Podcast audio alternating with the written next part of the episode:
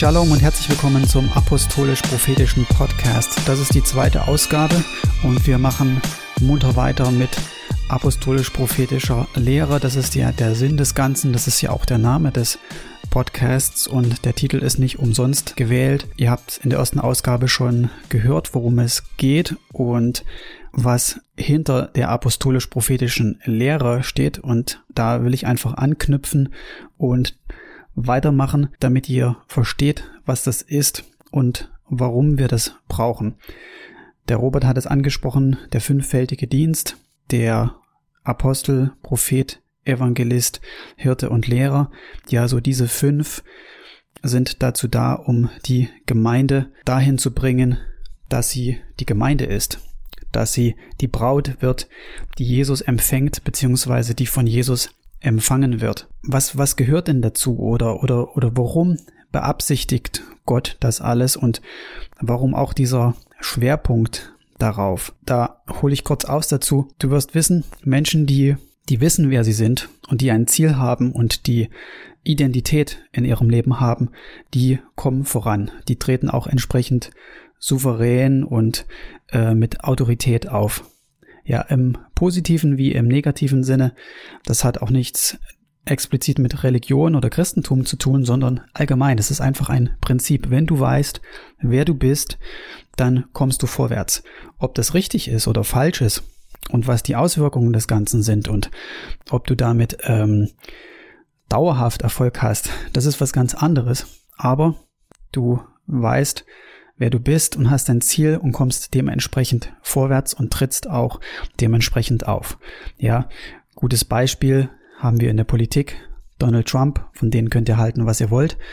Aber er weiß, wer er ist. Und er weiß, auch wenn andere das anders sehen, was er tut. Also er macht das, was er will. Und er weiß, wer er als Person ist und tritt auch dementsprechend mit Autorität und souverän tritt er dann auf. Und wir haben das in Religionen, in Ideologien, in der Politik, wie gesagt, in der Wirtschaft auch, wenn du Ziele hast und Identität hast, das ist dann der Motor, das Ganze dann ans Ziel zu bringen, dann geht es entsprechend vorwärts.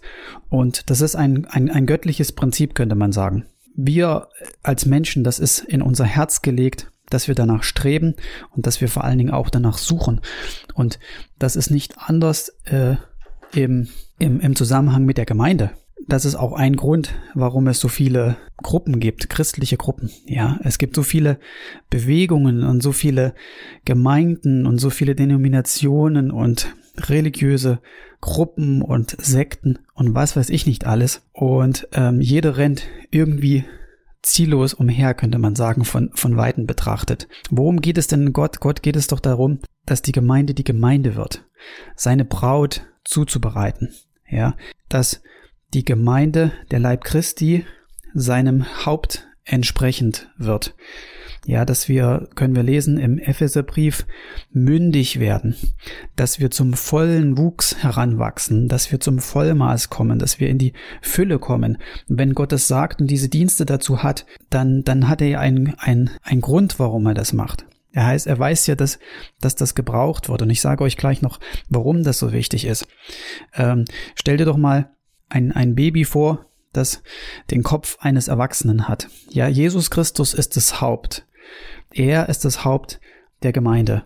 So, wir haben gerade ein Baby und wenn ich mir vorstelle, dass auf diesem süßen Babykörper da jetzt der Kopf eines Erwachsenen drauf sitzt, das passt einfach nicht zusammen.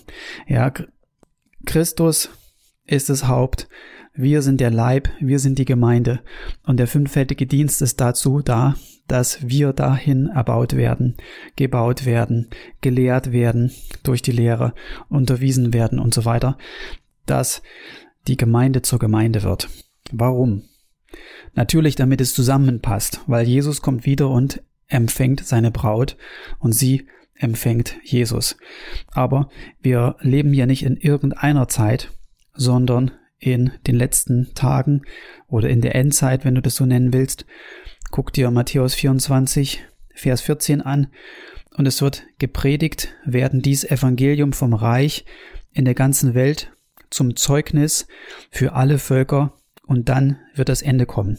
Ja, du hast ja wahrscheinlich schon viel über die Endzeit gehört, die letzten Tage, die Naturkatastrophen, die wirtschaftlichen ähm, Umbrüche, Zusammenbrüche, jetzt gerade, was wir erleben mit Corona und die Pandemie und so weiter. Das bewegt ja die Gemüter und uns natürlich auch als Christen. Und da hast du schon ganz viel gehört. Und die Erdbeben und Zunahme der ganzen Wirren sozusagen. Und ähm, wir machen das natürlich dann gerne anhand der Bibelstellen fest, ja, das siehst, guck her, das ist jetzt die Endzeit, so, das sind die letzten Tage. Und das stimmt ja auch, aber das entscheidende Zeichen, wenn es darum geht, wann ist es denn wirklich vorbei? Wann geht es denn so richtig, richtig los, dann heißt es hier, dass dieses Evangelium vom Reich in der ganzen Welt zum Zeugnis für alle Völker gepredigt werden wird und dann wird das Ende kommen. So, er, das ist das entscheidende Zeichen. So, wenn du ein Zeichen haben willst, dass du in der Endzeit lebst oder dass es richtig, richtig haarscharf am Kommen Jesu dran ist, dann bist du unmittelbar daran beteiligt. Und es wird erst dann kommen und dann geschehen, wenn dieses Evangelium der ganzen Nation, äh, den ganzen Nationen gepredigt wird.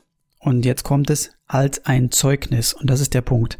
Du wirst dir sagen, hey, es gibt so viele Christen. Und das stimmt. Zahlenmäßig, du weißt es besser, kannst du googeln, wie viele Christen es offiziell gibt weltweit. Das ist nicht wenig. Ähm, es gibt mehr Übersetzungen als als jemals zuvor.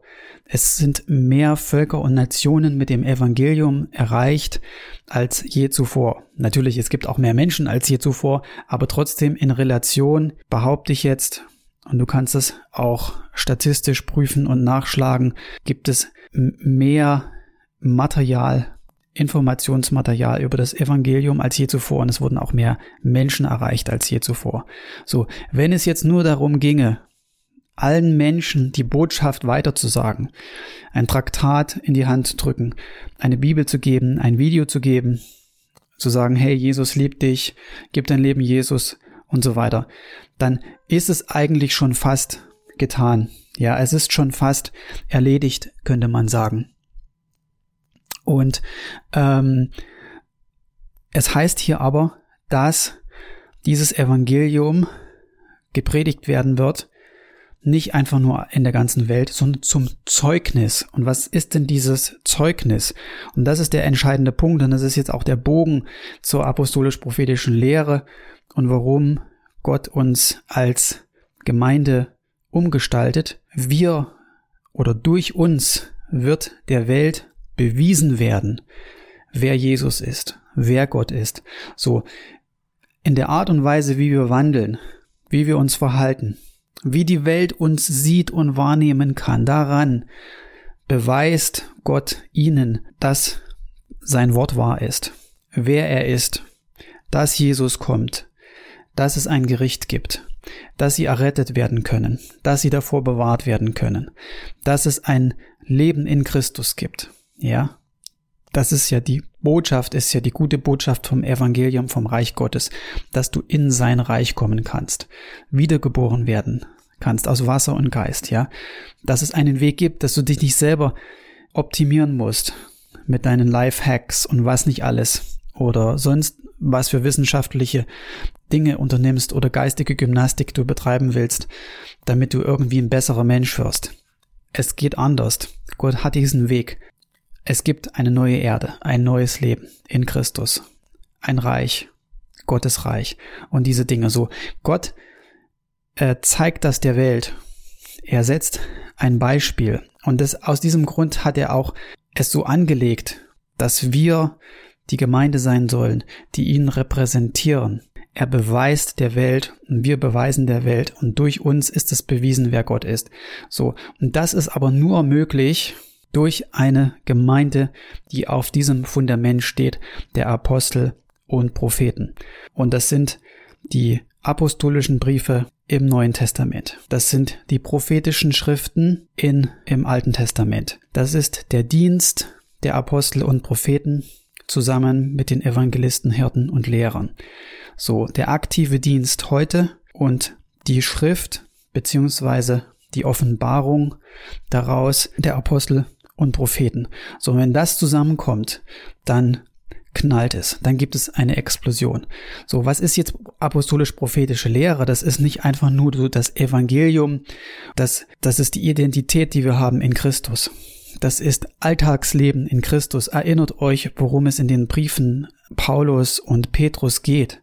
Da geht es teilweise um das normale Leben, ja, weil Du bist ein ganz normaler Mensch und du lebst in einem Umfeld mit täglichen Herausforderungen.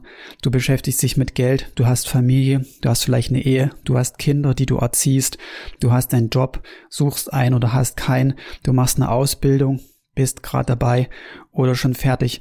Du fragst nach Gott, du suchst Wegweisung, all diese Sachen, ja, alltagstaugliche Lehre. Wie lebst du in Christus? Dass andere dich sehen können und Gott erkennen. Das kann man nicht nur an deiner Person festmachen, sondern es geht um die Gemeinde als Ganzes. Denn es ist ein Zeugnis an alle Nationen. So, und das geht nicht durch eine One-Man-Show, und das geht auch nicht, indem Gott sich den heiligsten und gesalbtesten Christen ganz Deutschlands aussucht und den zum Bundeskanzler macht oder auf irgendeine Plattform stellt und dann werden alle erkennen, wer er ist. Nein, Gott hat es so angelegt, dass es ein Volk gibt unter den Deutschen. Und dieses Volk, das sind die Christen. Und bei den Christen, da wohnt Gott. Und ob die das toll finden oder nicht, ist egal. Aber bei denen, bei denen ist Gott. So nach diesem Prinzip läuft das. Das Beispiel, damit du das besser verstehst, vielleicht klingt das irgendwie schräg, wenn ich dir das erkläre, aber guck es dir am Beispiel Israels an. So, das ist das beste Beispiel dafür. Gott hat sich ein Volk erwählt und er ist mit diesem Volk umhergezogen, er hat es befreit aus Ägypten, ja, er hat es herausgeholt aus der Welt. Die Gemeinde ist ja auch die herausgerufene, die Ekklesia, die äh, Gemeinde, die herausgerufene Versammlung oder wie auch immer man das übersetzt. Er hat sie herausgerufen aus Ägypten, ja, Pessach, Passafest hat den, hat sie durchs Meer geführt. Sie sind dann 40 Jahre, wenngleich das jetzt nicht so beabsichtigt vielleicht war, aber sie sind auf jeden Fall 40 Jahre umhergezogen. Sie haben nicht in dem Sinne den anderen Völkern das verkündigt. Es war so offenkundig, es war so offensichtlich, dass dort Gott wohnt. Die mussten nichts verkündigen. Es musste niemand zu den Ammonitern und Hethitern und Jebusitern und wen nicht, welche Titer noch, hinrennen und sagen, ey, hier guck mal, bei uns wohnt Gott. Das hatten die auch gar nicht auf dem Schirm, davon mal abgesehen. Aber wir machen das ja auch häufig an immer diesen Weitersagen fest. Ja, allen muss alles erzählt werden. Und das stimmt auch. Wir sollen auch predigen und öffentlich verkündigen. Das ist Teil und das muss auch gerade in Deutschland ein bisschen mehr werden. Aber es geht um dieses beständige Zeugnis, um diese Wahrnehmung der anderen. Ey, da ist, da leben welche in unserer Mitte, bei denen wohnt Gott. Und so war das auch. Guck dir doch mal die arabische Halbinsel an. Guck dir doch mal den Flecken Israel an und den Sinai an, wie groß das eigentlich alles ist. Das, die sind 40 Jahre da umhergezogen. Das, die, diese Fläche, ich habe jetzt nicht die Quadratmeter, äh, Quadratkilometer im Kopf, aber die Fläche ist nicht groß. Millionen von Menschen, mindestens zwei, maximal sechs, würde ich sagen, sind da umhergezogen. Mit Kind und Kegel auf gut Deutsch. So. Und eine Feuersäule bei Nacht. Ja, ringsherum gibt es keine Städte, die, die hell erleuchtet waren. So, du weißt, in der Wüste, wenn es dunkel ist, dann ist es dunkel. So, und da steht eine Feuersäule in der Nacht. Die geht bis zum Himmel. So, jetzt sag mir, ob die Wüstenvölker, wenn das 40 Jahre lang so geht, da was gewusst haben davon oder nicht. Und die wussten ganz sicher, dass das übernatürlich ist. Es gibt auch Gesetze dazu, was, wie man, wie man mit denen umgeht, die auch das Passafest nehmen wollen, die zu Israel kommen wollen, um Teil des Volkes zu werden. Das heißt, 40 Jahre lang waren sie der Beleg und der Beweis dafür, wer Gott ist. Dann kommt das Gericht. So, was ist denn dann passiert? Sie sind unter Josua in das Land gezogen und dort ist dann Gericht gewesen. Ja, vielleicht liest du das in, in Josua oder du willst es eigentlich gar nicht richtig lesen, weil es brutal ist und weil es ein Bild von Gott zeichnet, das dir vielleicht nicht schmeckt oder so oder du mit dem Neuen Testament nicht verbinden kannst, ja. Oh, der richtende, strafende Gott mit der, mit der Keule und dem Schwert und dann so der, der liebe Jesus, der ihn besänftigt im Neuen Testament. Ach, das ist doch viel entspannter. Jesus erzählt von Liebe und im Alten Testament gibt's nur Hiebe und so nach die, diese, diese krassen Bilder, die total unsinnig sind. Und vielleicht lebst du auch noch in diesen Extremen und das ist gerade der Knackpunkt. Dazu ist apostolisch-prophetische Lehre unter anderem da, dass du den Gott siehst, der in diesem Buch sich offenbart, in den Geschichten vom Anfang bis zum Ende und einen Plan hat von Anfang bis zum Ende. Und wir leben in dieser Zeit des Endes. Ja, es ist die letzte Zeit, die letzten Tage. Ja, das Ende des Zeitalters. Danach haben die Apostel in der Endzeit Rede Jesu gefragt, sage uns, wann wird das geschehen und was wird das Zeichen sein für dein Kommen und für das Ende der Welt. Die wollten wissen, hey, wann ist es denn Schluss und wann kommst du wieder? Ja, und wir beten doch auch, oh, Jesus kommt, ja, Jesus kommt, oder die Predigten, Jesus kommt bald, Jesus kommt bald wieder, ja, bekehr dich, Jesus kommt bald wieder. ja, aber du hast damit zu tun. Du bist mit daran beteiligt. Nun, er kommt sowieso, ob du willst oder nicht. Aber wenn du Christ bist, wenn du ihn bekennst, wenn du ihn nachfolgen willst, wenn du sein Wort ernst nehmen willst, dann wisse doch, du bist mit daran beteiligt. Du bist das Zeichen und du bist Teil des Zeichens, du bist Teil des äh, Banners, das in der Welt weht, was das Zeichen an sich ist, dass Jesus wiederkommt. Wie ist es denn möglich, dass einer ganzen Nation, einem ganzen Volk, ja, du bist mit hoher Wahrscheinlichkeit ähm, Deutscher und lebst hier in diesem Land, in Deutschland, und wie ist es denn möglich, dass dieser ganzen Nation bewiesen wird, wer Gott ist? Ja. Und Gott macht das, indem er ein Volk hat, ein Volk im Volk, so wie Israel unter den ganzen Völkern waren. Und Gott sie benutzt hat, um allen zu zeigen, wer er ist. Die mussten noch nicht mal was sagen, habe ich schon erwähnt. Die mussten nicht rumrennen und predigen. Die, die, das war so massiv und so offensichtlich, dass da dieser übernatürliche Gott am Wirken ist, der die aus Ägypten befreit hat, der das Meer da geteilt hat, der Wachteln hat regnen lassen. Die haben doch gar nichts zu essen und die essen trotzdem. Ja, die kriegen Manna, irgend so ein Zeug, was da jeden Morgen da liegt. Das hat man doch wahrgenommen. Und so ist es doch auch, wenn ein paar Millionen Christen hier im Land unter diesen Starkstromsalbung stehen. Und das sind nicht nur Zeichen und Wunder, aber es ist ein großer Teil. Und das ist der Auftrag der Apostel und Propheten. Und das ist die Gemeinde in ihrer Identität. So, wenn du das verstanden hast und dich als Christ siehst und du nicht ähm, evangelisch und charismatisch und pfingstlich und was nicht alles bist und ich gehe zu der Gemeinde und ich gehöre zu der Gruppe und nee, wir machen das so und, und so. Nein, du bist Christ Warum sind die Christen Christen? Und warum hat man die Christen genannt? Die haben sich auch nicht selber, wir haben uns nicht selber Christen genannt. Wir wurden von den anderen als Christen bezeichnet, weil sie wussten, die sind wie Jesus. Ja, die sind wie Jesus. Das ist ein, guck mal den an da drüben, das ist doch auch einer von denen. Das ist ein Christ. Der ist nämlich wie der hier, der, der, der Jesus da, der Messias da aus Israel. Der, gestorben ist und dann, dann ist er aufgestanden und was nicht alles. So, die, die sind so wie der. Da, guck mal an.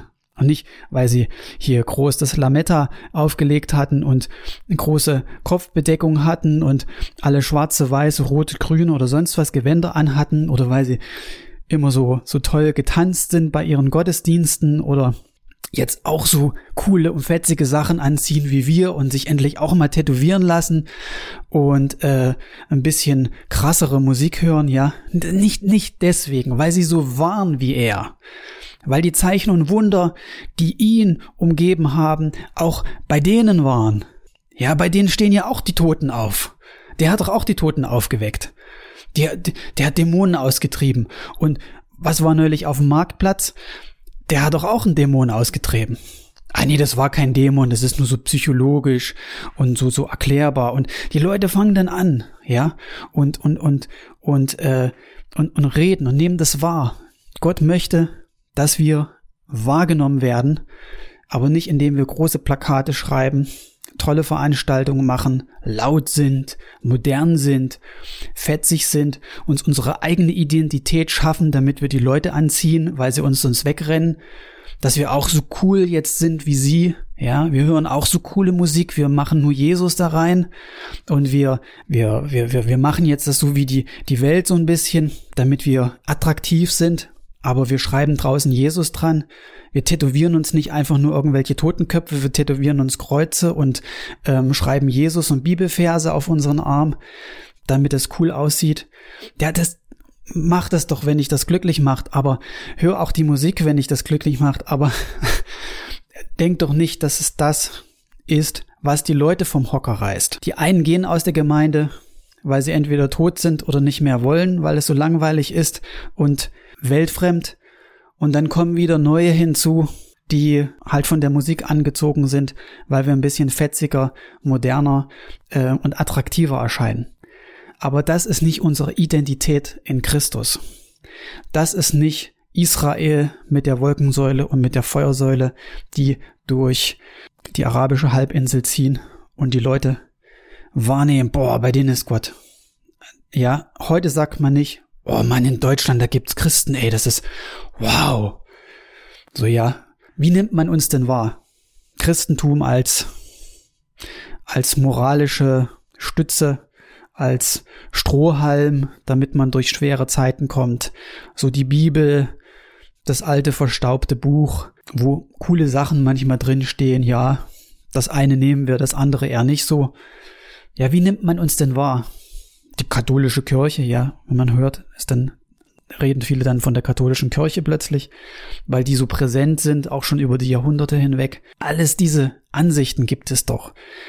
Wenn wir uns selber nicht als Christ, als die Christen verstehen, sondern nur als religiöse Gruppe und selber wir nicht kapieren, was, dass es die Gemeinde gibt, die Braut gibt, die Jesus in Empfang nimmt, ja, und ähm, wir uns selber erstmal nicht richtig verstehen, unser Selbstverständnis nicht richtig sitzt, sondern wir uns immer nur eine als eine Gruppe sehen, ähm, dann dann brauchen wir nicht zu denken, dass wir von anderen dann als als als Christen wahrgenommen werden oder als dass es relevant ist, was wir zu sagen haben. Ja, Gott schafft sich ein Volk und in diesem Volk sind wir dann nicht mehr Juden, Griechen, Juden, Nicht-Juden und sowas. Ja, dann sind wir alle in Christus. Wir sind ein Volk aus allen Völkern. Ja, wir sind wiedergeboren aus Wasser und Geist. Gott ist unser Vater, weil wir von ihm geboren sind. Das heißt, wir sind seine Kinder. Nicht automatisch, sondern nur, wenn wir aus Wasser und Geist von neuem geboren sind. So die göttliche DNA quasi haben. Und dann sind wir seine Kinder, wir gehören zu ihm, wir stammen von ihm ab, sind als ein, sind ein Volk. Wir sind ein Volk in dieser Welt. So, das hat Power. Zu den Zeiten, wo man die Christen die Christen genannt hat, da waren die Christen die Christen. Sie waren ein Volk, nicht nur äh, aus Israel, so eine Sekte oder was. Und jetzt so ein paar aus äh, Griechenland, die dazukommen, sondern die waren eins. Und sie sind beständig gewesen in der Lehre der Apostel. Und was haben die gelehrt? Die haben gelehrt, wie sie ihr Leben auf die Reihe kriegen. Die haben gelehrt, wie sie leben, damit sie dieses Selbstverständnis haben, damit sie Identität haben, nicht irgendeine als Griechen oder als ähm, Israeliten, sondern als Identität, die jeder individuell für sich hat und als Volk für sich, wussten, dass sie ein Volk sind, dass sie die Gemeinde sind, durch die sich Gott offenbart, den anderen offenbart. Ja, das eine, deine Identität führt dich zum Ziel. Du hast ein Ziel, du weißt, wo es hingeht. Wie kommst du denn dahin? Indem du weißt, wer du bist. Und genau das macht Jesus. Genau das macht Gott, indem er dir erklärt, was die Gemeinde ist und wer du bist in Christus. Und das führt uns dahin, dass Jesus wiederkommt, dass er wiederkommen kann. Ja, natürlich kommt er mit oder ohne dich, das habe ich schon erwähnt, ob du mitmachst oder nicht. Aber du leistest einen Beitrag. Gott gebraucht dich dazu, ihn zu repräsentieren. Aus diesem Grund gibt es apostolisch-prophetische Lehre.